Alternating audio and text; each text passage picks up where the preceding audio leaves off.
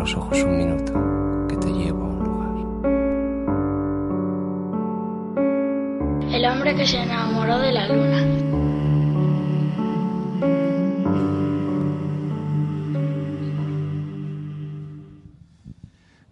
Vamos a iniciar la tercera parte de una edición que está siendo muy intensa, eh, pero yo creo que muy bonita, muy emocionante. Y qué final, y qué final os, hemos preparado. Eh, nos vamos a ir al Sáhara. Lo vamos a hacer de una forma muy especial, pero para comenzar, para dar este primer paso que nos lleve a los campos de refugiados, para hablar de sus gentes y de un micro para el Sáhara, nos va a llevar la música. Y en concreto, la música de una cantante hispano-saharaui que hoy os queremos dar a conocer porque su voz es maravillosa. Con todos vosotros, Suilma Ali.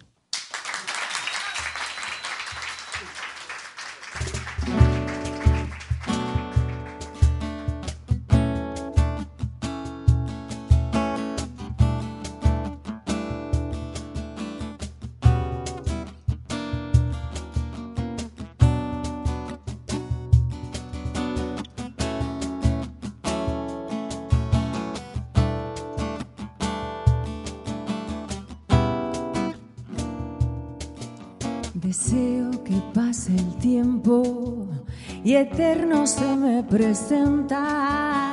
A veces tomo conciencia que no hay mal que dure cien años, dicen. Deseo que corra el viento, que arrastre toda esta pena, la culpa que me encadena por ser tan imperfecta. Y aunque ya estoy hecha este dolor, paso de puntillas bordeando lo sé, debería marcharme y de momento no estoy dispuesta a olvidarte. Dame, dame tu veneno, dámelo por favor, que quiero emborrachar mi corazón. Dame,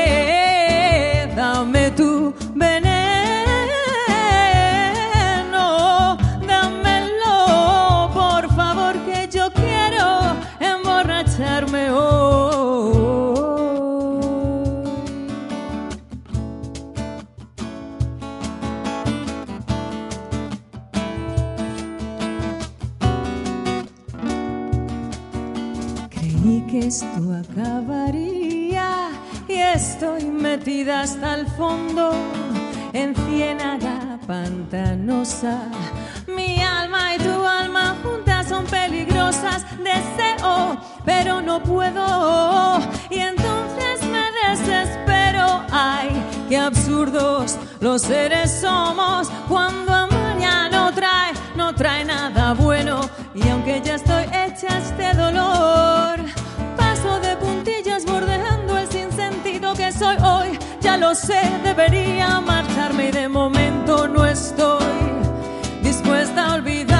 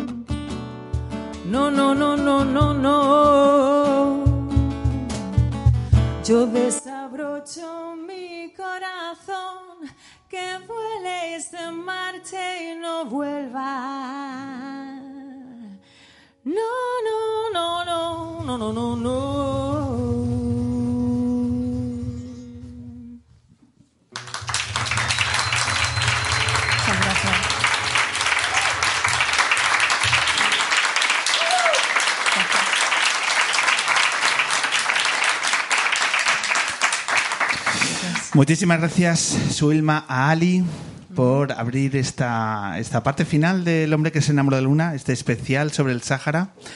Como, Gracias a vosotros. como una artista hispano-saharaui, ¿verdad? Que, Eso es. Eso es. Hispano-saharaui.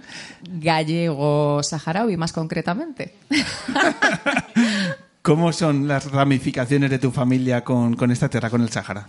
Pues mi padre era saharaui y toda mi familia paterna. Abuelos, tíos, primos, o sea, toda, toda mi familia paterna. ¿Y a Galicia cómo se llega? ¿A Galicia cómo se llega? Eh, por mi madre. Por mi madre. madre y toda mi familia materna también. Así que... ¿Y tú dónde resides? Madrid. En Madrid. Nací en Madrid. Un poco, Sí. eh, en eh, territorio, ahí en el centro, ¿no? Entre el norte y el sur. Eso es. Sí. Pues luego charlaremos contigo, ¿vale? Nos cuentas tu historia, tu relación con, con tu tierra, con el Sáhara, porque va a ser una presentación muy coral, porque queremos hablar con diferentes personas que han estado participando en este viaje que han tenido lugar del 11 al 20 de octubre, es decir, hace muy poquitas fechas, que han estado en el Sáhara, que han estado en los campos de refugiados y que nos apetece eh, compartir.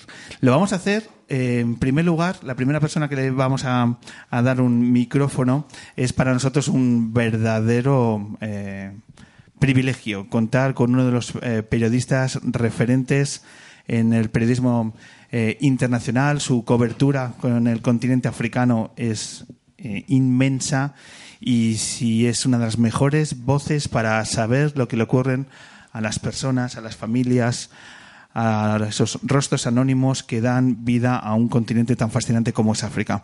Por eso, para nosotros es una verdadera suerte decir que esta noche se haya con nosotros Xavier Aldecoa.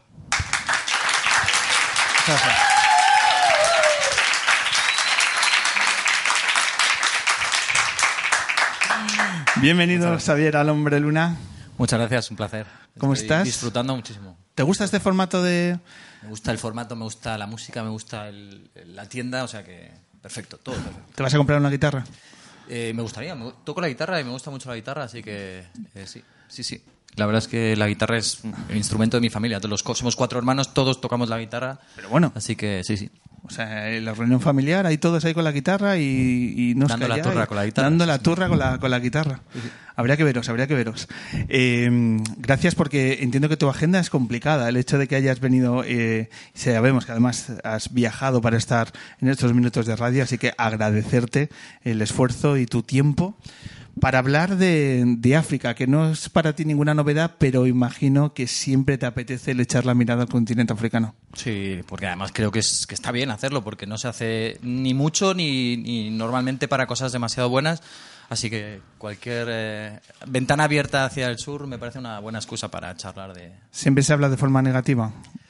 Es más fácil hablar de forma negativa, porque es más fácil venderlo a los jefes, porque los, si tú a los jefes les vendes una historia donde haya algo catastrófico, siempre eh, se te abre más rápido la puerta.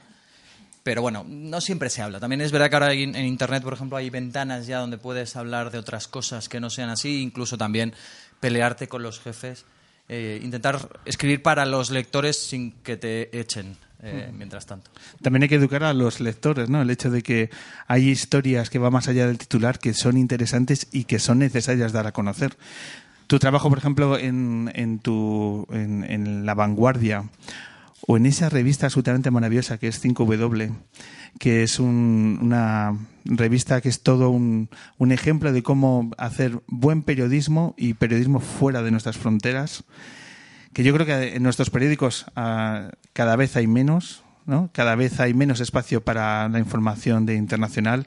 Las condiciones, además de los periodistas que trabajáis fuera, cada vez son más precarias y que al final no sabemos lo que está ocurriendo, nos informamos a golpe de titular, de, información muy vacía y gente como vosotros que estáis dando otro enfoque, eh, creo que hay, que alabar propuestas como 5W. Yo, yo, creo que sobre todo un intento, aparte de intentar hacer el trabajo pues como te gustaría hacerlo. Y eso es algo tan sencillo, pero creo que tan importante.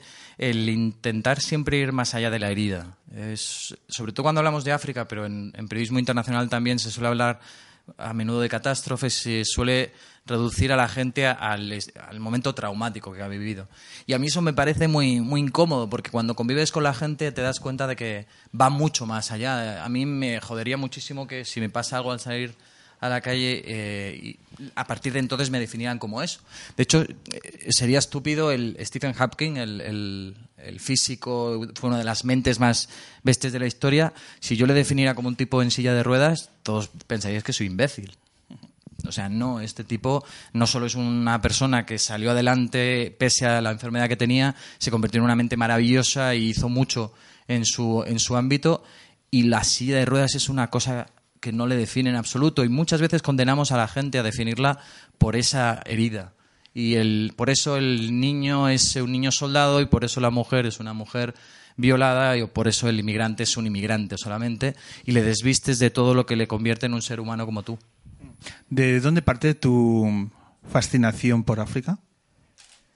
Es, es una pregunta que me han hecho y le, le he intentado, le, le, he intentado siempre eh, bucear en, los motivos. Hay uno que es inicial, que los cuatro hermanos que decía que somos, mi padre nos explicaba cuentos para dormir y en lugar de contarnos cuentos normales o habituales, nos explicaba trozos de libros. Y pues un trozo del Quijote o el, un viejo y el, viejo y mar.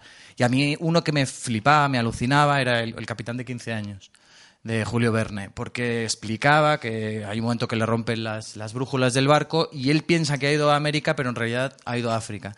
Y lo que hacía mi padre era eh, colocarnos a nosotros en el cuento. O sea, yo, yo acompañaba al, al, capitán de 15 años y mi hermana cogía un, un machete y abría la, la selva para, para descubrir que en realidad no estaban en América porque ven una jirafa o mi hermano se sube a un, a un, árbol y ve un hipopótamo. Entonces vamos corriendo al capitán de 15 años a decirle que estamos en África, porque esos animales solo están en África. Y yo recuerdo eso con una fascinación brutal. O sea, yo quería estar allí. Y siempre, de hecho, iba después a casa de mi abuela materna y había un, un cuento de animales que me lo leía y volvía a, le a leer porque eran animales africanos. Y yo creo que esa fascinación se me quedó ahí enfermiza y poco a poco pues fue evolucionando. Es decir, que tu primer viaje fue a través de la imaginación. ¿Imaginaste muchas veces África antes de llegar ahí? Sí, bueno, yo creo que todos los viajes o los grandes viajes se imaginan antes de hacerlo. Y creo que África hay que primero soñarla y después recorrerla. Pero ese primer eh, sueño de dónde quieres ir de África me parece muy importante. Muchas veces me preguntan también dónde puedo ir de África, qué podría eh, visitar primero y es pues, ¿dónde has soñado ir primero? ¿Dónde te gustaría? Porque siempre tenemos todos alguno, pues Etiopía o Senegal o Namibia. Ese es tu sitio, ese es el sitio que yo creo que hay que, que, hay que explorar. ¿Tú qué destino decidiste como tu primer eh, punto de viaje a África? Bueno, yo, yo fui a, a Mali porque... Me, me, atrapó, me han gustado siempre también mucho las historias exploradores y me atrapó la historia de un tipo, el primera, la primera persona que llegó a Tombuctú. Tombuctú más o menos era eh, el dorado de África. Se pensaban durante años, durante siglos, que era una ciudad en mitad del desierto llena de oro.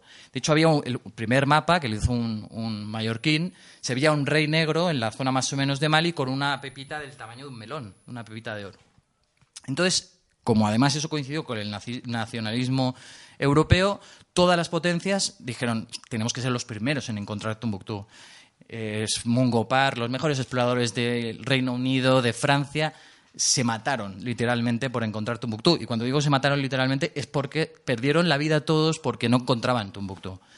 Y hubo un tipo, y este es el que me fascinó a mí, que era hijo de un panadero, un tío pobre como una rata, de 15 años, que coge un barco, no tiene un puto duro, y se va a Senegal a estudiar cómo funciona la, cultura local, hacerse pasar, cómo se reza como musulmán, hacerse pasar por un musulmán, y hace todo el recorrido durante nueve meses para llegar a Tombuctú. Gracias a que él está escondido como musulmán y, y, y, conoce la lengua local, le explican que el curso del río, del río Níger ha cambiado unos kilómetros a lo largo de la historia y por eso la gente se pasa de largo.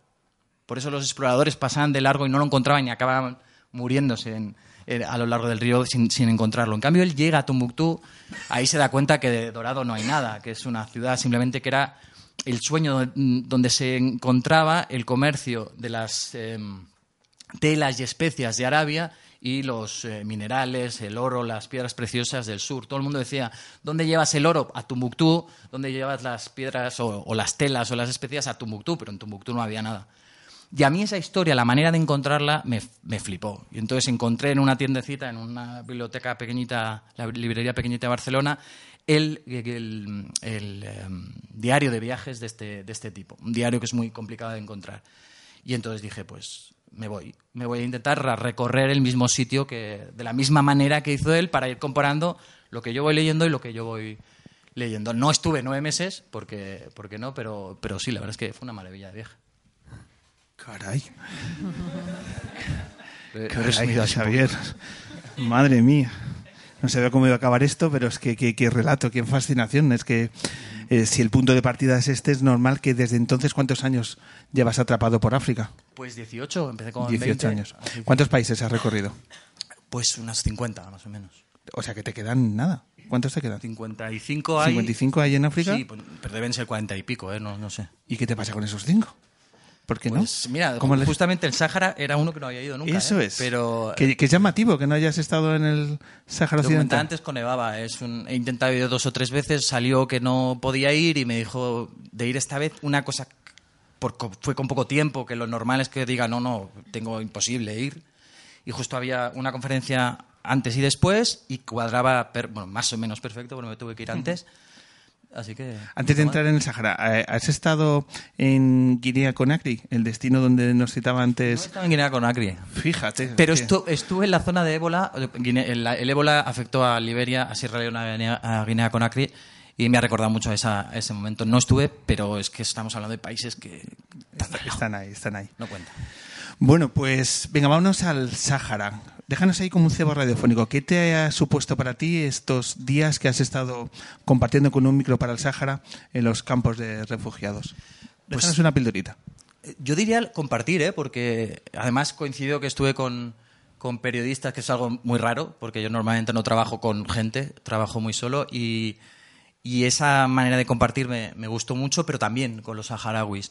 Hice una historia eh, que era sobre la gente que está... ah, Lo que decía antes de, de no ir a la herida, de gente que está luchando para, para que el español salga adelante, que el español no se pierda en, en el, idioma, el idioma del Sáhara. Y eso me llevó a poder conocer a gente que era maravillosa también. Recuerdo a, un, a, una directora de, de biblioteca que estaba eh, súper convencida en intentar que el español saliera adelante, que eh, los niños fueran a jugar. Me decía, no, no tanto a leer, los atraigo a que jueguen porque después ya leerán.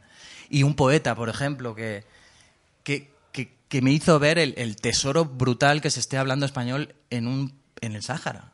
Y que nosotros, si, si le dan un premio Nobel a un tipo de Latinoamérica, todas las, las eh, autoridades dicen, es, es español, somos, esto es nuestro, y que haya un país, el único país árabe que habla castellano en el Sáhara, en el medio del desierto, que es un puto de tesoro, no lo, no lo, no, lo valoran. ¿no? Y este tipo me decía que él había, eh, había huido durante la guerra, había ido en el exilio a los campamentos y que la maleta eh, solo llevaba un cassette con canciones de Joan Manuel Serrat, una- un um, libro de poemas de Federico García Lorca y una, y una foto del Che Guevara.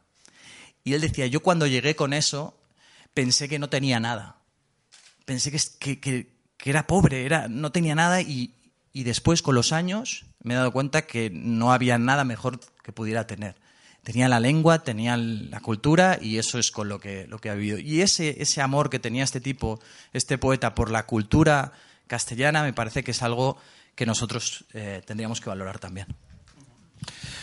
Pues la verdad que es eh, emocionante ya conocer el primer acercamiento que hemos hecho a vuestras experiencias en el Sáhara.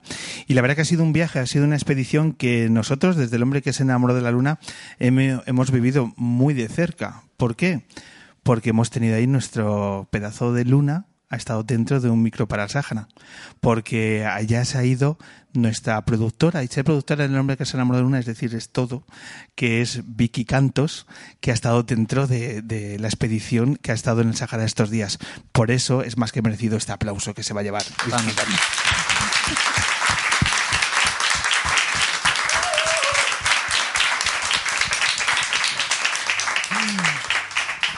Vicky, en primer lugar, qué bien eh, compartir un micrófono contigo. Sí, ¿qué tal?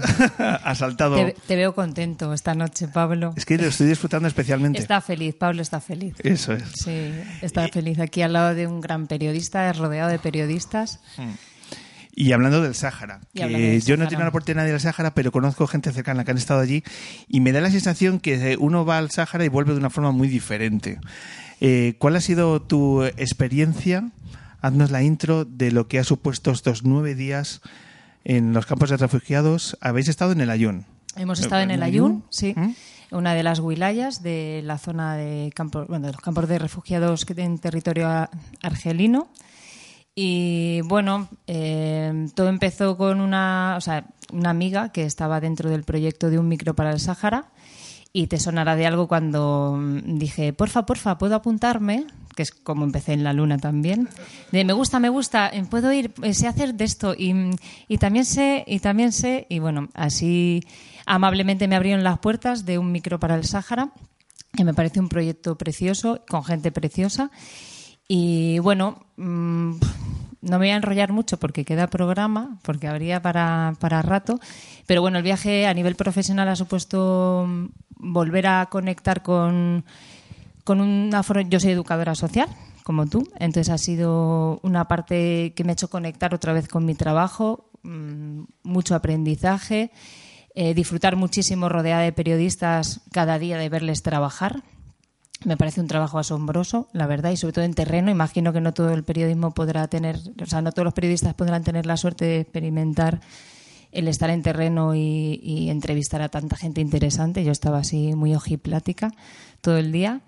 Y bueno, como mi parte era hacer talleres con mujeres, que es algo que, llevo haciendo muchos años, pero nunca lo había hecho en el Sáhara, no había pisado África así pues ha sido sobre todo aprender y emocionarme, porque bueno, eh, se han creado talleres muy bonitos, hemos compartido profesionales de la educación y no educación un espacio muy chulo con, mujeres y yo creo que básicamente es con eso con lo que me traigo, volver a bueno, volver a, a disfrutar trabajando, que en el mundo de lo social no es fácil y bueno, y aprender.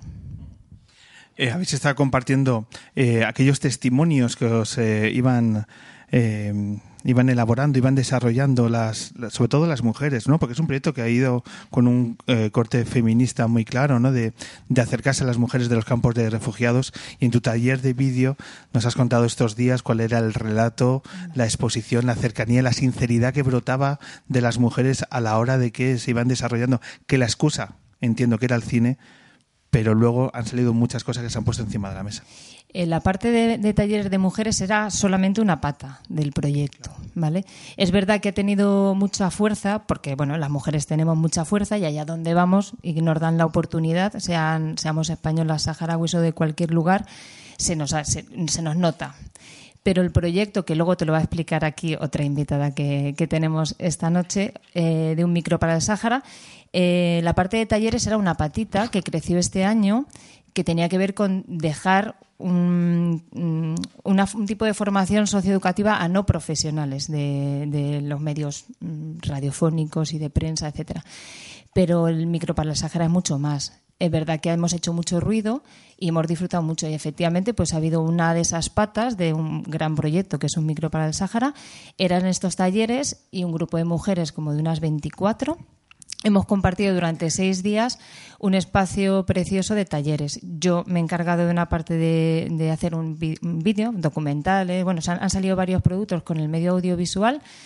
Eh, Alba, otra compañera, ha hecho un trabajo más en, relación con la higiene íntima, sexualidad, muy, muy importante porque es algo que demanda mucho las mujeres.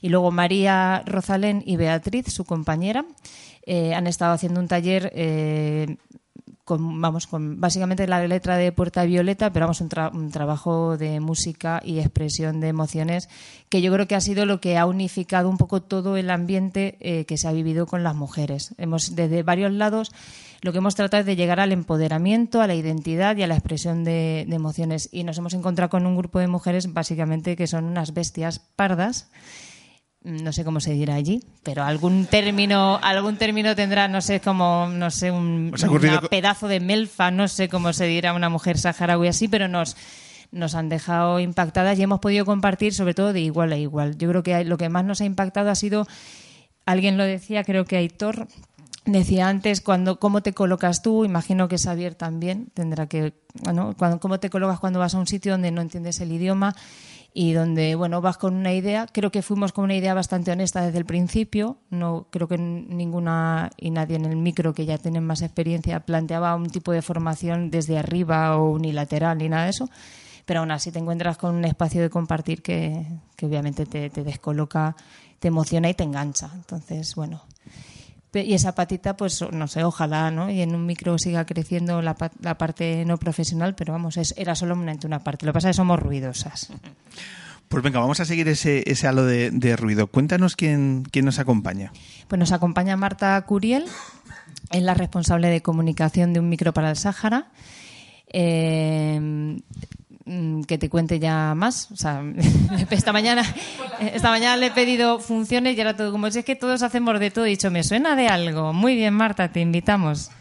Efectivamente. Pues, Marta, este- bienvenida al hombre que se enamoró de la luna. Muchas gracias. cuéntanos, cuéntanos eh, eh, más en, la, globalidad. Un micro para el Sáhara, ¿cómo llegáis un grupo de periodistas a los campos de refugiados? Cuéntanos, cuéntanos, tenemos ganas de, de Pues nada, esta es la segunda edición. Nosotros fuimos en 2017, éramos compañeros de un máster en aquel entonces de Radio Nacional de España y teníamos una compañera que era saharaui, había nacido en los campamentos de refugiados, además justo en el Ayun, que es donde hemos estado este año con toda su familia. Y nos dijo, oye, pues, mm, bueno, claro, mm, muchos de nosotros ya teníamos ahí un cierto run run con el Sáhara, algunos habían ido, otros no, otros, bueno. Y nos dijo, tenemos que ir, claro, por supuesto que tenemos que ir, pero joder, allí se... Perdón.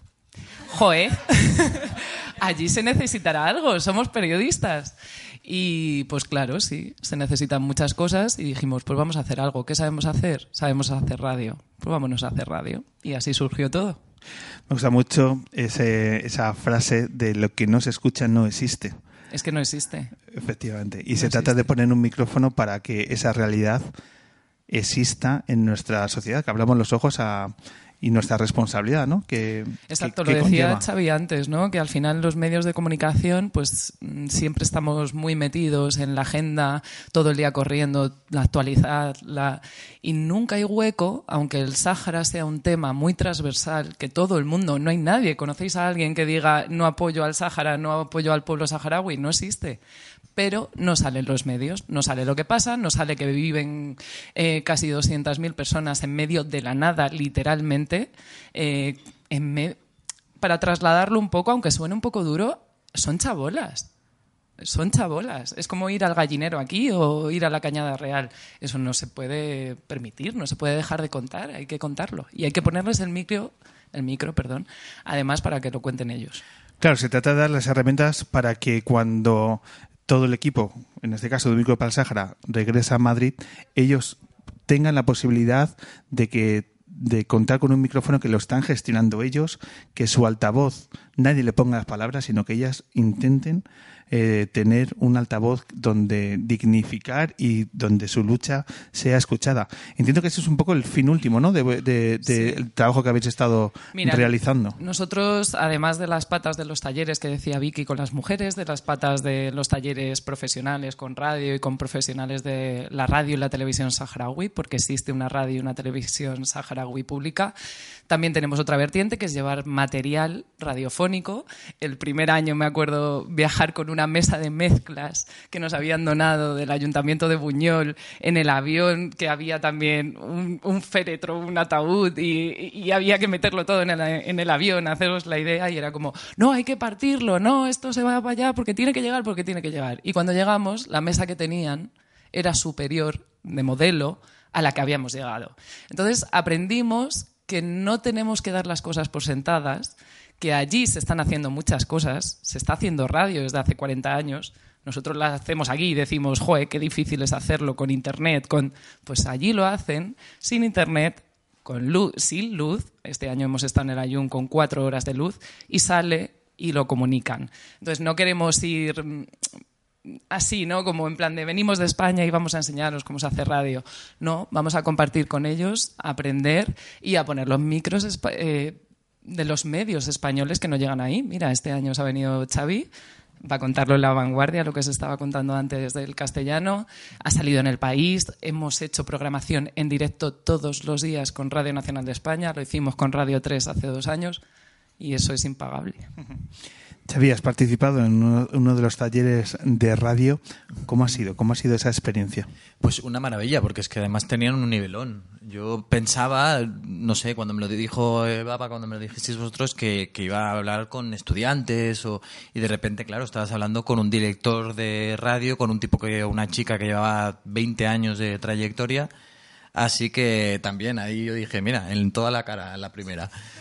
Porque, claro, yo qué les iba a explicar. Pero fue, fue muy bonito y además el, el cómo, cómo cambian las preguntas cuando, cuando cambian las personas o cambia la mirada, ¿no? Y estás hablando con, con gente y el primer día les hice una charla un poco explicando lo, cómo trabajo en África. Lo que podría hacer aquí, a lo mejor, pues lo, hice igual allí, porque pensé, si lo hago aquí, porque no lo podría hacer allá. Y, y, las preguntas eran diferentes. Recuerdo una pregunta que me hicieron en una entrevista eh, que después hicimos en, de radio, en una, unas prácticas, y, de repente me suelta una, una chica, eh, ¿de quién he aprendido más todos estos años en África? Hostia, esa pregunta no me la habían hecho nunca, nunca aquí, ¿no? Esa, esa mirada cambiada también cambia las preguntas, así que no solo fue compartir, que decía antes, sino también para mí un aprendizaje muy, importante. Me interesa mucho esa expresión, las miradas cambiadas. ¿Cómo notáis que es la percepción que tienen ellos de nuestra sociedad? De, España, que es muy responsable de que ellos estén tanto tiempo en mitad de la nada, y la nada es una palabra donde caben muchas cosas. ¿Cuál es la percepción que tienen ellos cuando hablan, cuando les escucháis y demás de, de España, de la España de hoy en día? Yo creo que lo tienen clarísimo.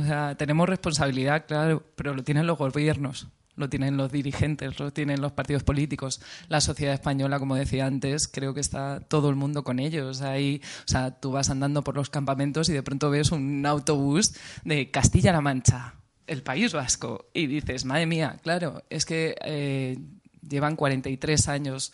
Eh, las organizaciones, hay un movimiento asociativo tremendo, dando apoyo, dando aliento, ¿no? Porque esto es una lucha no de, de aquí para allá, sino conjunta, una lucha conjunta. Yo lo veo así, creo que, no sé si lo compartís. Sí, también, yo creo que también está cambiando las generaciones, las generaciones que están subiendo ahora, que, a España ya la ven también como una especie de lugar soñado. Y, lo digo porque cuando estaba un día con, fuimos a visitar unas escuelas en las que estaban justo en ese momento dando eh, clases de español. Y le pregunté al profesor, oye, ¿les puedes preguntar cuál es su palabra favorita en castellano. Y cuando lo hizo, yo, yo pensaba que, pues, yo que sé, camello, desierto, sol. Soy simple en mis, en mis, eh, en mis previsiones, pero pensaba que sería algo así. Y en cambio, todos empezaron a decir piscina, playa, mar. Y eso porque a través del castellano soñaban con ir a ver el, por primera vez el mar o soñaban con ir a una piscina, creo que demuestra mucho ese, esa visión de, España como el, lugar donde les gustaría ir para cumplir esos sueños, porque es muy duro estar viviendo donde están viviendo, porque tiene un punto de, de resistencia y de romanticismo que viene más de nosotros que de ellos, porque ellos lo sufren. Entonces España es piscina, es diversión. Vamos a sumar, por supuesto, a la conversación a su Ilma. Que, nos tiene que reforzar estas ideas. A ver. ¿Tú, ¿Tú, cómo lo ves lo que estamos hablando? Bueno, lo que ha dicho Xavi, estoy en parte de acuerdo y en parte no. O sea, sí que, claro, tienen la idea de España, piscina, mar, eh, porque viven en la amada Argelina, que es el desierto más duro de todos los que hay, ¿no? Pero también es la idea del mar de sus ancestros, de sus abuelos. Eh, mucho hay de eso. Los abuelos, los que han vivido en el Sáhara, el, el, el Sáhara que hoy en día está ocupado, eh, gran parte del Sáhara es costa. Mi padre nació en una península, en Dajla, la antigua Villa Cisneros, que es todo mar. Él nos contaba, recuerdo, se me ha hecho gracia lo de los animales, ¿qué tal? Eh, africanos, porque mi padre nos contaba historias, todo referente a su tierra y todo era referente al mar. Se crió en la playa, en el mar, comía marisco que lo cogían, las focas, los delfines, en fin, animales africanos, ¿no? Entonces, eso en base a sus vivencias. Es mucho el, el, el mar como, como idea de, de, lo perdido, ¿no? De, del Sáhara real que les está esperando también, ¿no? Aparte del bueno que conocen también muchos niños que van en, vacaciones en paz, que vienen a España y claro, en verano pues todas las familias les llevan a la piscina o si están en, sitio de costa pues les llevan a, la playa, claro. Pero hay mucho de eso y bueno, eh, luego voy a cantar de hecho una canción que se llama Corea y el mar, precisamente, que, que, que compuse para un documental de, de, una directora, Diana Nava, sobre mujeres saharauis y trata, o sea, es una niña que se llama Corea que sueña con ver el mar de que le cuenta a su abuela. O sea, concretamente esto que estamos hablando. Entonces, bueno, hay en parte esto que dice Xavi, pero mucho de esto otro. Es el sueño de recuperar el Sáhara. Realmente es como un símbolo, es una metáfora el mar. De...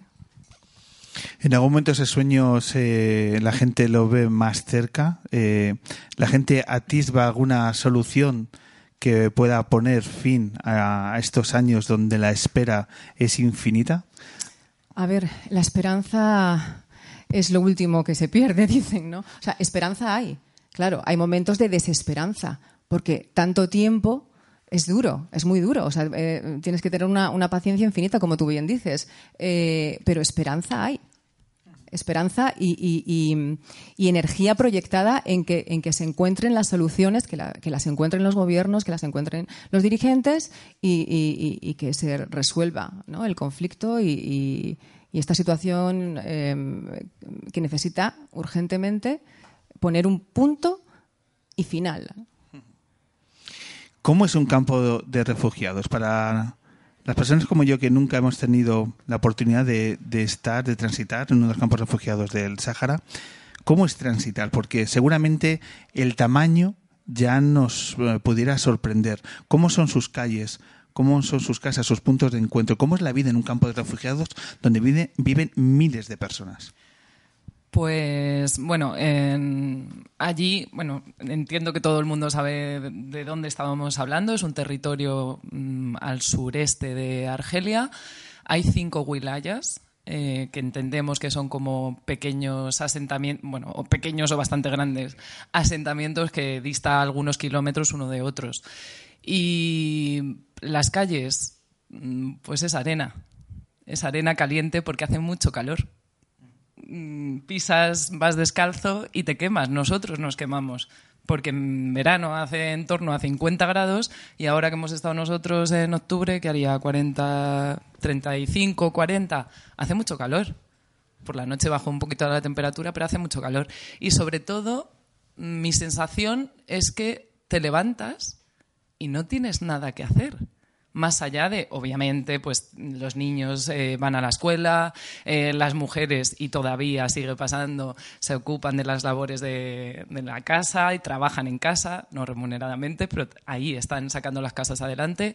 Y es todo un poco así, se están creando pequeños negocios, llega algo de comercio de Mauritania también, por ejemplo, con las telas, con las melfas, con las alfombras, hay pequeñas calles de comercio, pero se ha abierto una autoescuela que nos decían el otro día, que a mí me resultó muy chocante, de dos mujeres, porque allí tener un coche es algo que tiene poca gente. Es un lujo. Y claro, entonces mm, entrevistábamos a una de las chicas que había estudiado fuera también, luego había vuelto, porque ese es otro tema, es que los jóvenes salen, muchos pueden salir a estudiar fuera, con becas, con donde sea, y luego hay que volver porque algunos se pueden quedar en Europa, pero otros tienen que volver siendo ingenieros, siendo periodistas, siendo médicos allí. Entonces, ¿a qué? ¿A esperar qué? Es lo que decía claro. también Swilma antes. Tiene que haber todo, eh, yo creo que ahí tiene que haber eh, una cobertura, evidentemente, de, de la parte logística de, de, de materias primas y demás para que la gente pueda vivir, pero y ese apoyo emocional y ese apoyo psicológico para eso, para cómo lucho contra la desidia, la apatía, el aburrimiento, el paso del tiempo, También te cómo, digo, cómo se cubre. tenemos un eso. buen amigo allí que dice que el deporte, bueno, lo dicen todos, pero él le incide mucho que el deporte nacional es la espera, la paciencia, ¿no? Con un buen té que pueden estar tres horas y esa es la parte maravillosa. O sea, no quiero que se traslade que, que no son gente acogedora, paciente, o sea, son maravillosos, de verdad. Y no, o sea, yo creo que todos los que volvemos siempre decimos eso, es que el pueblo, no, es que es así.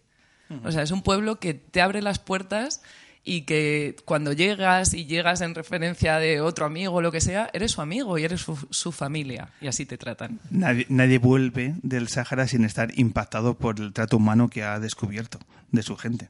Y eso es algo que, que cualquier, que cualquier persona que ha tenido contacto con gente que ha estado allí es que la cabeza eh, eh, tiene unas revoluciones muy diferentes. O sea, cuesta mucho parar, ¿no? De todo lo que se ha vivido, de tomar aire y, y- y poner perspectiva a los acontecimientos. Bueno, antes- se tarda. Antes decíamos, a mí lo- una de las cosas que más me sorprendió es la ausencia de rencor.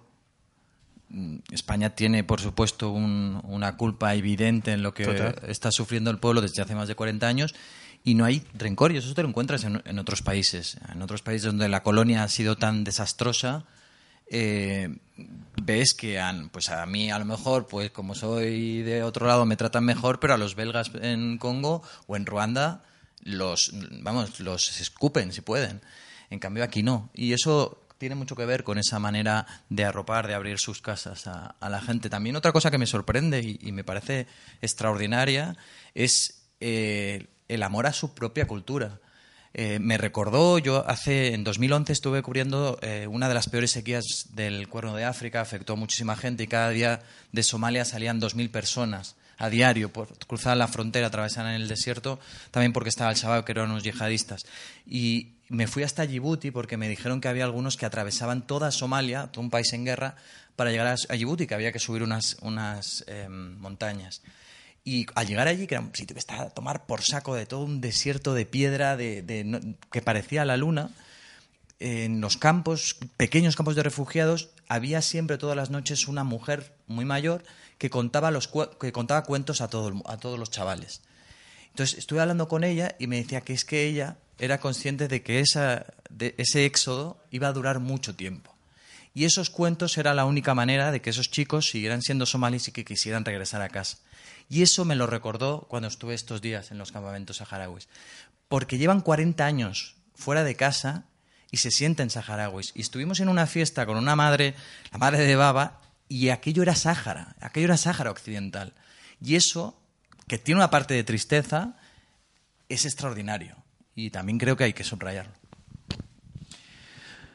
¿Qué es un micro para el Sáhara después de esta expedición? A lo largo del año, ¿qué más cosas hacéis? Pues eres ahora mismo muchas ojeras, porque es un trabajo que realizamos en nuestros ratos libres, todos somos periodistas y bueno, es- esta vida es un poco loca.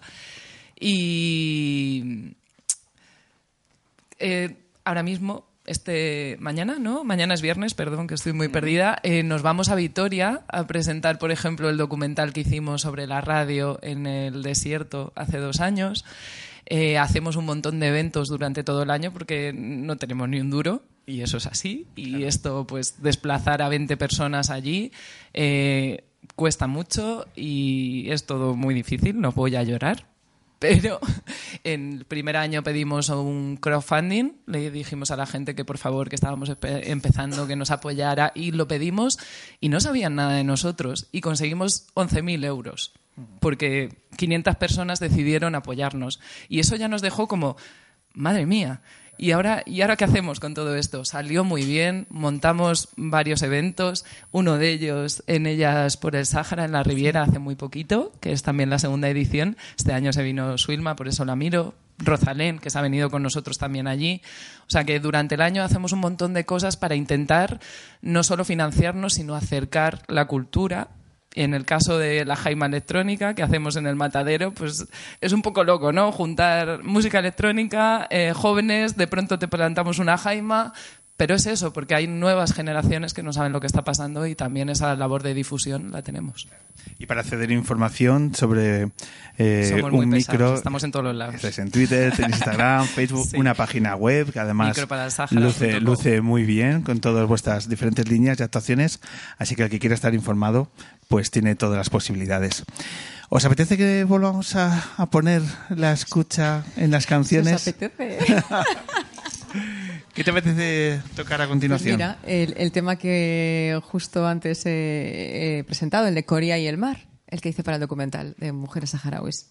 ¿Os parece? Todo tuyo.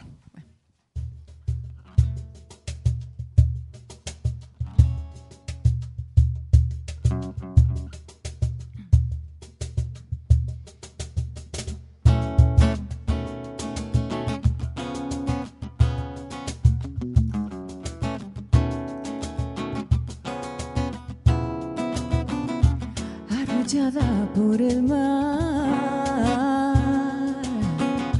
Ecos de mil historias me llegan hasta el despertar y no lo llames quimera, siempre en la lucha se encuentra mi porvenir. ¿Cómo puedes tú girar la espalda?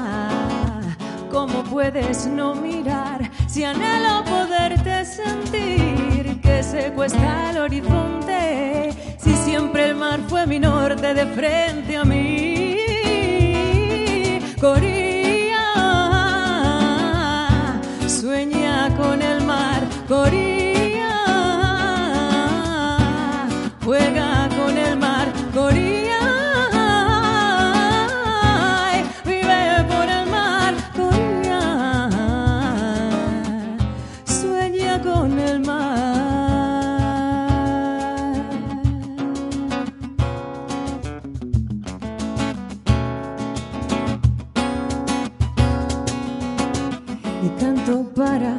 No, no, no, no, seres del mundo, escucharme. Devuelve lo que te quedaste. ¿Dónde queda la memoria? ¿Y dónde colocas la historia? ¿Dónde a mí? Tiempos nuevos vivirás, dejarás las dunas tras de ti y el mal sueño pasará. Coría, lo juro por ti. No vuelvas la vista atrás, tú mira adelante buscando el mar. Tiempos nuevos vivirás, tiempos buenos regresarán.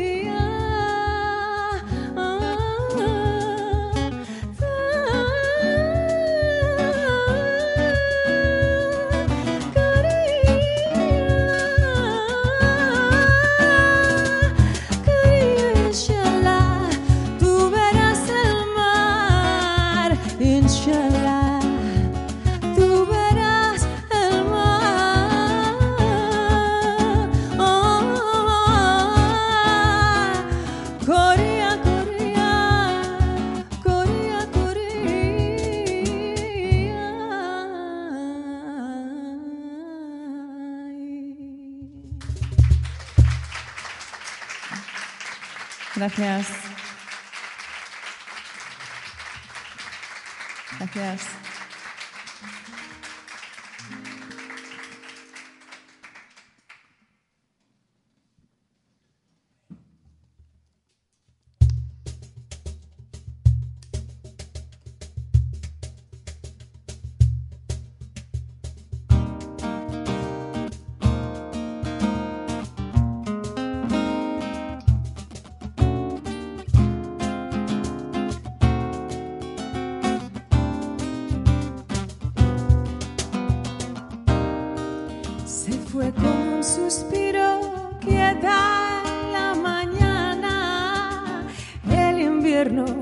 Su cuerpo se instaló y allí quedó.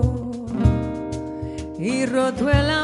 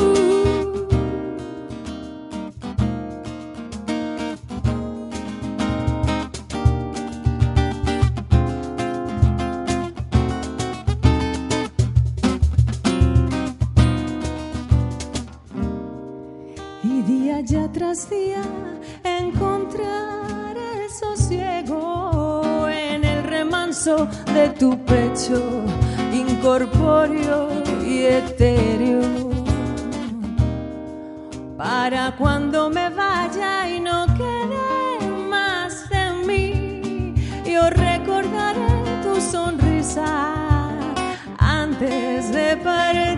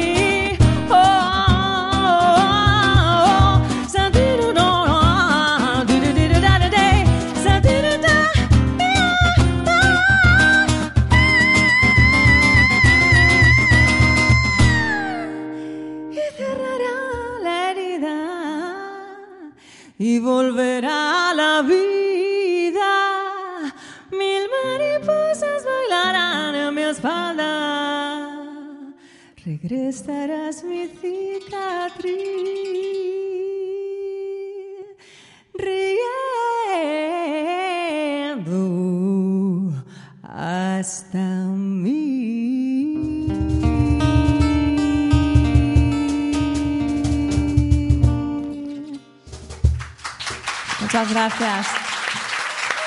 Gracias.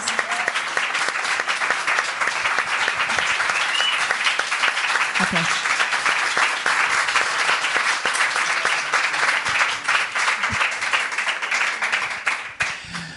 Qué maravilla, qué maravilla tu voz. Eh, invitamos además a conocer los nuevos temas de este EP de Suilma a Ali, que con el nombre de Flor Amarilla, pues estás, nada, estás estrenando, ¿no? Estás... Estoy estrenando, estoy de estreno hace nada, hace dos días que salió en las plataformas digitales y, y nada, y, eh, creo que sobre el 15 de noviembre en las tiendas físicas.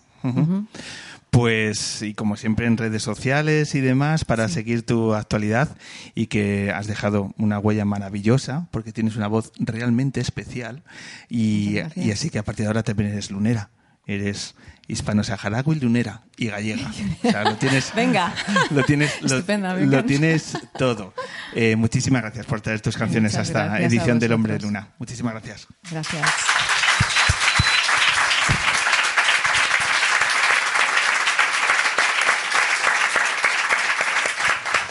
Y bueno, vamos a ir cerrando ya esta edición, eh, agradeciendo a toda la gente que ha sumado, y ha sido mucha, y ha sido mucha, porque decíamos un micro para el Sáhara, y aquí hemos tenido tanto a Marta Curiel como a Vicky Cantos, como Isabel Aldecoa, que han participado en esta expedición, pero es que detrás hay nombres y apellidos como Eva Bajameida, como Sergio Fernández López, como Carla Ferrera, como Cora García, Alba García, Ramón Martínez, Laura Villalba, Rubén Nevado y Rodríguez Rodrigo Suárez, que desde aquí nuestro reconocimiento a una labor que necesita ser apoyada y necesita sobre todo ser conocida porque ellos ponen el micro a las familias, a los niños, niñas, mujeres, a todas las personas que están viviendo en esta situación, en este vacío, que ojalá al final de la historia tenga un final feliz.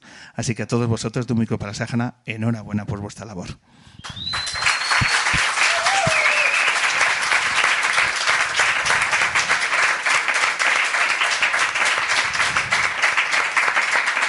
Muchas gracias, Xavier. Te quedan tres países, pero como también estás en la luna, pues ya un poquito menos. Ya menos, Ya un ya. poquito menos. Ha sido un verdadero placer Igualmente. escucharte y traerte también tus experiencias y tu mirada de este continente maravilloso aquí al Hombre Luna. Así que ya sabes dónde estamos. Y si nos ayudas a imaginar otras lunas en otros lugares. Como en Barcelona, por ejemplo. pues, Barcelona, País Vasco, Mm, ¿Vale? Galicia. Si le he dicho antes, el caserío de, mis, de mi familia, hay sitio ahí y enseguida se ha lanzado, pues venga ya con las cabras ahí, no pasa nada. Vicky, lo vemos. Lo vemos. Eso, eso se hace. Pues nada. Nos llevamos la alfombra y nos vamos para allá. Si es que no necesitamos nada más.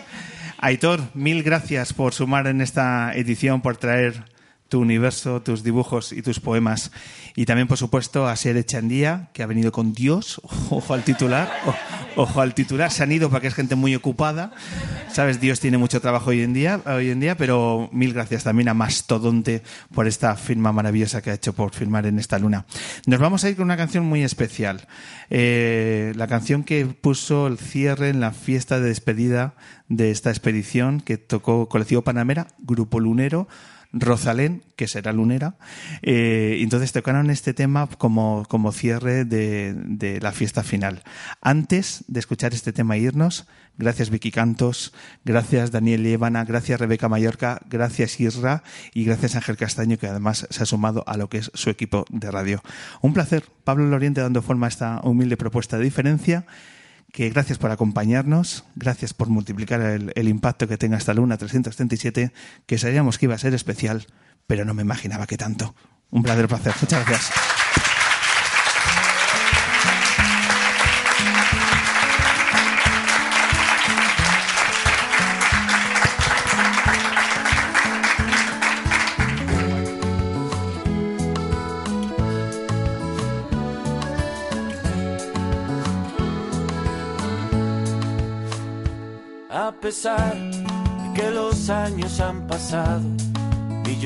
Yo ya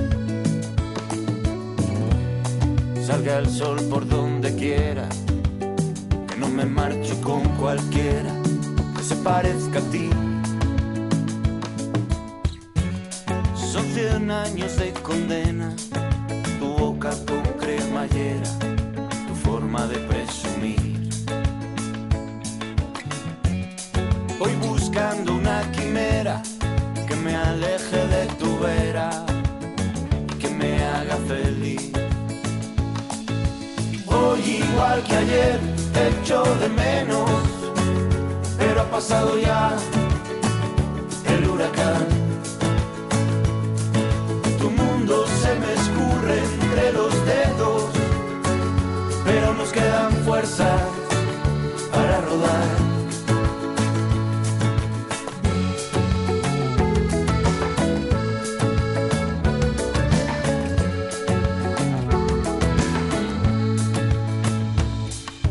Hoy las cosas han cambiado, cien amigos se han marchado y yo sigo aquí. Y quizás no sería lo que soy veneno de ese amor no hubiera estado dentro. Hoy igual que ayer te echo de menos, pero ha pasado ya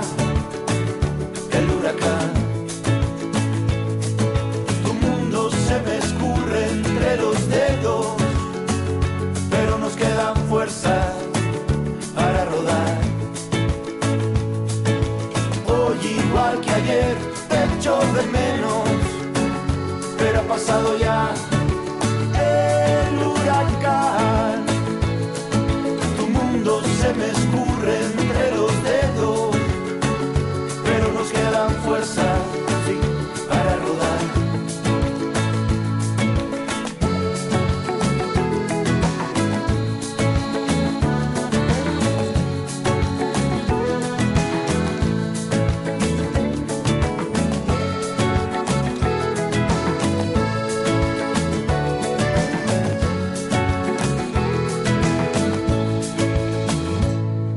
Pesar de que los años han pasado,